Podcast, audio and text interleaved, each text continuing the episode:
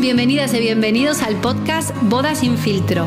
Yo soy Valeria Basalo, wedding planner y organizadora de eventos, y en los siguientes episodios te contaré todo lo que necesitas saber y hacer para que tu boda salga genial. Hola, hola, hola.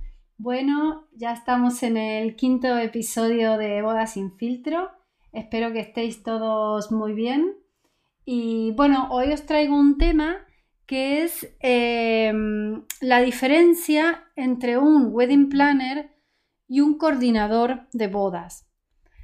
Esto lo, quiero comentar porque, bueno, me ha pasado ya más de una vez que, por ejemplo, algún amigo que se casa en algún sitio me dicen, uy Valeria, no sabes qué bien, pues la finca nos pone eh, un wedding planner.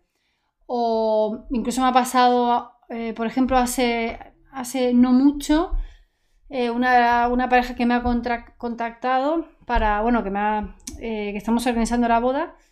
Mm, llegaron a mí diciéndome que, bueno, que ya habían empezado a organizar la boda, que llevaban un tiempito. Lo que pasa es que ellos le habían dicho en el restaurante que tenían eh, un wedding planner para que les organizase la boda pero que claro, que estaban teniendo algunos inconvenientes a la hora de trabajar con esa persona no porque, bueno, porque fueron mal, mal, profesional, sino porque, claro, ellos tenían unas expectativas como que se espera de un wedding planner que esa persona no estaba pudiendo satisfacer. Entonces, es algo que, que me gusta mucho comentarlo, un poquito para que vosotros tengáis claro cuando cerrás un sitio, que la vez pasada estuvimos hablando de, de todo lo que había que preguntar cuando se, contrataba un sitio, pues si os dicen que tienen un wedding planner que se va a encargar de vuestra boda, pues preguntar bien, dejar bien claras las tareas de las que esa persona se encarga. Por ejemplo, yo como wedding planner organizo la boda, o sea, acompaño a los, a los, novios durante todos los meses que estemos organizando la boda. Ya da igual que sea un año y medio o tres meses.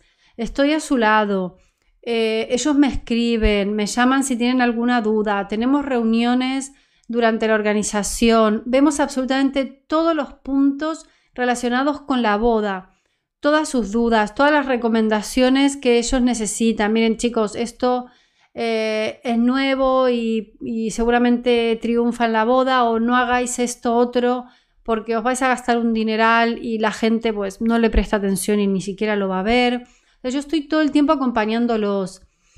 Es muy diferente a una persona que trabaja en una finca o en un restaurante y tiene bodas todos los fines de semana, incluso a, veces viernes, sábado y domingo. O sea, el nivel de atención que un planner le puede poner, eh, o por lo menos en mi caso, a, una pareja, eh, no se puede sostener si tienes mm, ese fin de semana tres eventos, ¿vale? Em, bueno, no digo que no se pueda, habrá, habrá planners que puedan hacerlo, ¿vale? No digo que no, pero digo que es, difícil, por lo menos para mí, o sea, poder sostener eh, los meses de temporada altas, estar al pie del cañón con tres eventos por semana, pues ya tienes que tener un equipo súper grande para poder sacar eso adelante. Entonces, por lo general, lo que la finca nos ofrece es un coordinador de boda, ¿vale? Que no es lo mismo que un wedding planner. Por ejemplo, eh, un coordinador de boda, pues si tú quieres hacer tus invitaciones y le dices, mira, ¿me podrías recomendar dónde ir?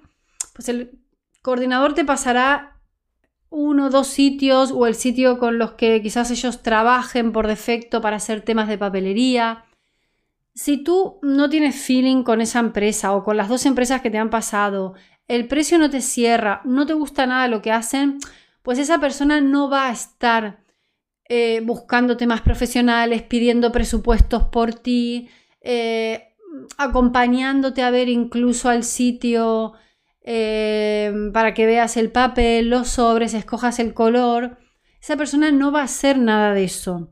O por lo general no lo hacen. ¿Vale? No me gusta nunca decir las cosas así como al 100% porque puede que alguien lo haga, no digo que no, pero esa persona se escapa, digamos, de su área de trabajo, que en realidad es coordinar todo lo que pasa dentro de su restaurante o de su finca, ¿vale? Entonces, claro, este fue uno de los problemas con los que se encontró esta pareja, que eh, los proveedores que le pasaba, que eran los, los que por defecto solían trabajar con ellos, ninguno le cerraba y claro, se encontraban con que ya esa persona pues no iba más allá. Al final yo como planner busco un proveedor hasta que los novios estén felices y contentos con todo, con el feeling que les ha dado el, proveedor, con el trabajo que hacen y con el presupuesto. ¿Vale? Pero eso, si eso yo lo puedo hacer como planner. Cuando tú estás como coordinador en algún sitio trabajando, no llegas a eso. Tú te encargas de todo lo que va a pasar ahí adentro. Puedes recomendar proveedores, pero bueno, sí, mira, este es, por ejemplo, eh, uno que conocemos que aquí nos hace temas de papelería, llámalo, pero ya lo llamas tú, tú te buscas la vida, tú te buscas eh, todo, ¿vale? Esa persona no va a estar detrás. Entonces, eh, esto también mm, quiero aclarar que yo no estoy para nada eh, diciendo que el trabajo de un coordinador está mal o que, ojo, que si te dicen que tienes un coordinador es un problema. No, absolutamente todo lo contrario.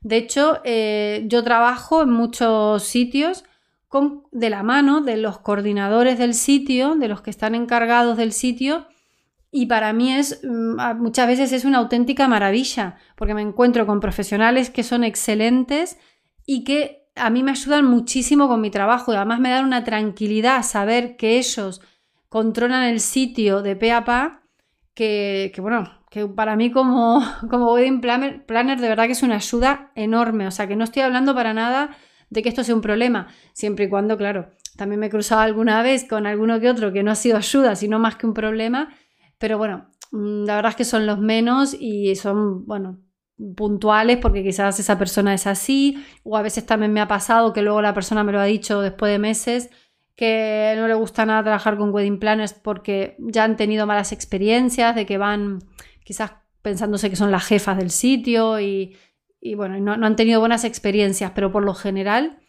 eh, yo estoy encantada porque al final a mí me ayuda mucho mi trabajo, estoy muy en contacto con esa persona y el día del evento también para mí es, o sea, es, una gran ayuda a alguien que esté ahí encargándose de lo que sea en concreto del sitio, ¿vale? Y para los novios, o sea, no todos los novios, yo soy wedding planner, pero yo reconozco que no todos los novios, no todas las parejas necesitan contratar un wedding planner. Depende del caso, ¿vale? Eh, hay parejas que tienen tiempo, hay parejas que se les da, o sea, que ya han organizado eventos, eh, hay parejas que, mm, bueno, pues no, no, van mucho más allá de, o sea, no necesitan, no necesitan cine, pero sí necesitan un coordinador. Entonces, el tema de que en el de que en el sitio haya un coordinador, la verdad es que se agradece muchísimo. Y ni hablar para aquellas parejas que no tienen wedding planner, porque el día de la boda sí o sí, o sea, puede que no necesites wedding planner para organizar la boda por diferentes motivos, ¿vale? Eh, que también me ha pasado infinidad de veces de parejas que han empezado a organizar la boda dando por hecho que no necesitaban wedding planner y luego se acabaron agobiando un montón.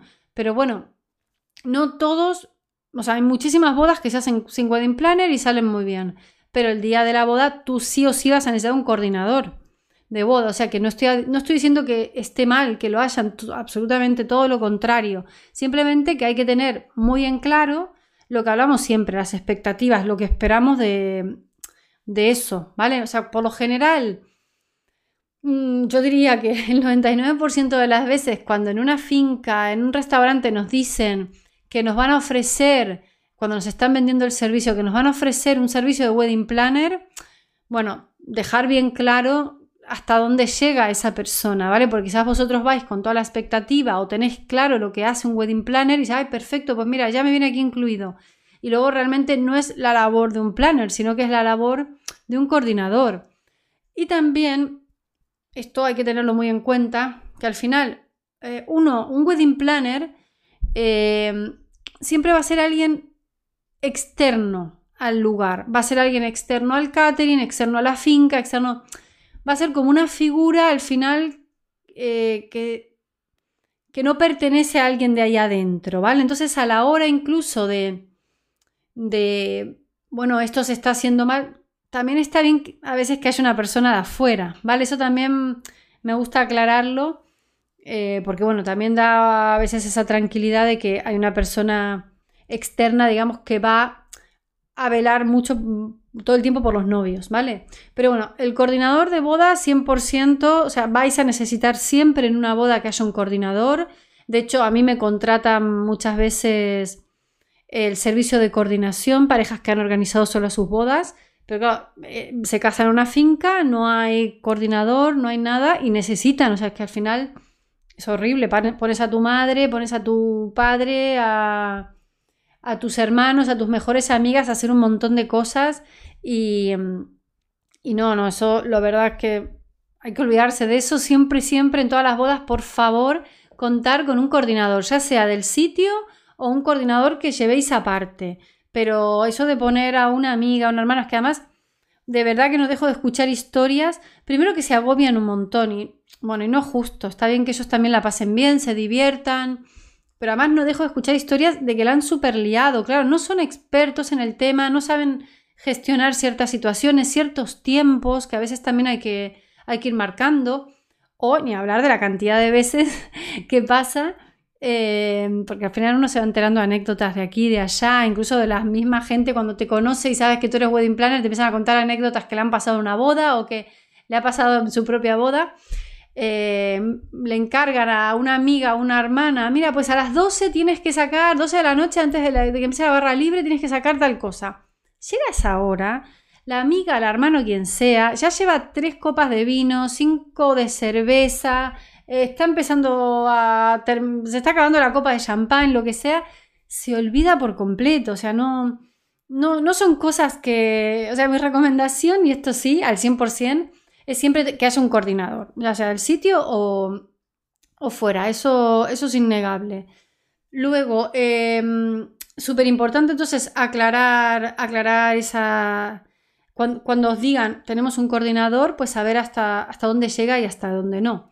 Y también tener muy en claro las parejas que se casan por iglesia, que el coordinador del sitio de la boda no va a ir a la iglesia tampoco. O sea, esa persona si hacéis la ceremonia en el restaurante o en la finca, por supuesto, estará allí y seguramente se encargue de coordinarlo. No siempre, pero seguramente se encargue de coordinarlo. Pero si tenéis boda religiosa o boda en el ayuntamiento, en el civil, donde sea, la persona, el, coordinador no va, o sea, el coordinador del restaurante, mm, al menos yo no conozco ninguno que salga del sitio para ir a coordinar lo que es la ceremonia religiosa. ¿vale? Que también de verdad da muchísima tranquilidad saber que allí hay un equipo de personas haciendo entrar a los invitados, coordinando la hora en que está llegando la novia, coordinando el momento en que entra el novio para no cruzarse con la novia. O sea, eso da también muchísima tranquilidad. Da muchísima paz a las madres. Eh, la madre no se pierde la entrada de la novia, que eso es algo que cuando yo voy a veces de invitadas a las bodas y veo a la hermana que pasa la novia y la hermana va por detrás corriendo, o sea, me da una pena porque, ¿por qué? ¿Por qué? ¿Por qué no contratan un coordinador? Em, que a veces lo hacen pensando que, bueno, a veces que ni se les ocurre, ¿no? Pero es una pena porque de verdad que, que yo lo encuentro súper, súper, súper eh, importante. Entonces, la persona del restaurante, pues también tener claro cuando, si es una vuestra boda religiosa, que muy difícilmente, eh, al menos ya os digo, yo no conozco a nadie, va a ir a la iglesia a coordinar todo esto, ni va a estar coordinando que si el maquillador, eh, pasándole al maquillador la dirección y el timing, avisándole al fotógrafo que tiene que estar en la puerta de la iglesia a tal hora porque no sé qué, avisándole al de la música eh, que tiene que empezar a tocar porque entra el novio con la madrina o sea, eso tampoco, ¿vale? En cambio, un wedding planner pues sí se va a encargar de todo eso. ¿Vale? Bueno, o por lo menos en mi caso, yo no, no concibo organizar una boda y no estar ahí el día de la boda. Yo o, las chicas del equipo. Pero para mí, yo no consigo, o sea, un, wedding planner, o por lo menos digo, en mi caso, estoy ahí siempre, em, coordinándolo. ¿Vale? Entonces, bueno, todo esto me gusta aclararlo ya os digo, porque ya son varias las veces que escucho esa decepción de, primero ese entusiasmo, ¿no? De, ay, tengo wedding planner, y cuando digo, ay, tienes wedding planner, que, uy, ¿cómo se llama? No, no, es, es del sitio. cuando son amigos míos les digo, bueno, ojito que probablemente no sea un wedding planner, sea un coordinador. Y, o, ya digo, parejas que llegan y un poquito con eso de que se habían encontrado con que al final pues lo que estaban esperando el servicio de wedding planner que les ofrecía el sitio no era realmente lo que ellos esperaban. Esto bueno, me gusta me gusta aclararlo porque no son pocas las veces que me entero de esto, ¿vale?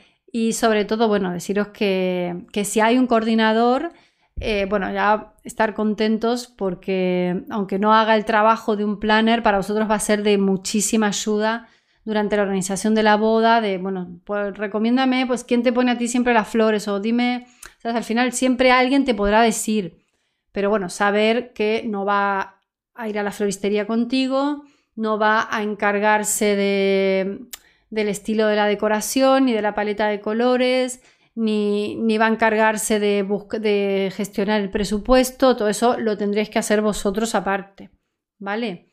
O sea, os podrá ayudar en cositas, os podrá dar muchísima, muchísima ayuda el día de la boda, pero todo lo que es búsqueda de presupuestos, idea, estilos, todo eso lo tendréis que hacer vosotros, ¿vale?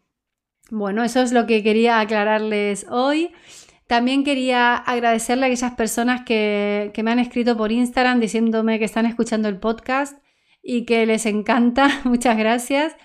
Eh, también me han hecho un comentario. Una novia me dijo que le parecía que eran cortitos, pero bueno, yo lo que intento, eh, yo quiero mantener este, esta duración porque yo lo que quiero es que los podáis escuchar pues cuando salís a correr o cuando vais con el coche de un sitio a otro o a la mañana cuando vais a trabajar, que sea algo que lo podáis escuchar eh, de una forma así dinámica y que os pueda... No, me quiero ir por las ramas porque yo si me pongo a hablar puedo, puedo no parar, ¿eh? puedo no parar. Pero bueno, mi idea es esa, que, que, lo, que pueda ser algo dinámico y que lo podáis escuchar digamos, en, de una vez, ¿vale? Y bueno, también deciros que me pueden seguir por Instagram, que me encuentran como arroba Valeria Vasallo con doble S y doble L punto WP y que si queréis que hable de algún tema en especial me lo podéis mandar, por favor, me lo podéis dejar aquí en los comentarios del podcast, también me lo podéis mandar por Instagram, por mensaje directo, como ustedes quieran pero a mí me ayuda muchísimo a, poder crear contenido porque la idea mía es poder mm, aportar a vosotros mm, lo que estéis necesitando, ¿vale? No es venir aquí a hablar por hablar, sino poder transmitirles lo que ustedes estén necesitando, poder aclarárselos.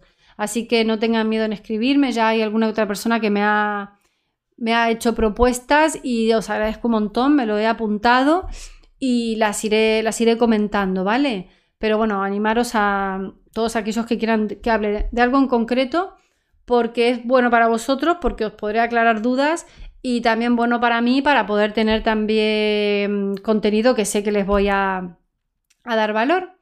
Y bueno, espero que nos veamos de aquí a 15 días. Ah, esa fue otra cosita que me ha dicho oye, ¿por qué no puede ser todas las semanas, Valeria? Yo de momento prefiero dejarlo así en 15 días y, y bueno, ya poco a poco con el tiempo, pero bueno, yo con 15 días eh, creo que al final el tiempo, yo no sé a ustedes, pero a mí se me pasa muy rápido.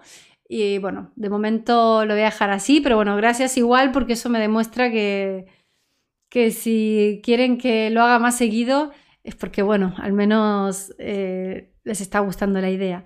Así que bueno, un abrazo muy grande y nos vemos en el siguiente episodio. Y hasta aquí el episodio de hoy. Estoy feliz de que me hayas acompañado. Y ya sabes, si no quieres perderte ninguna novedad, puedes suscribirte al podcast, a mi newsletter o seguirme en las redes sociales. Un abrazo.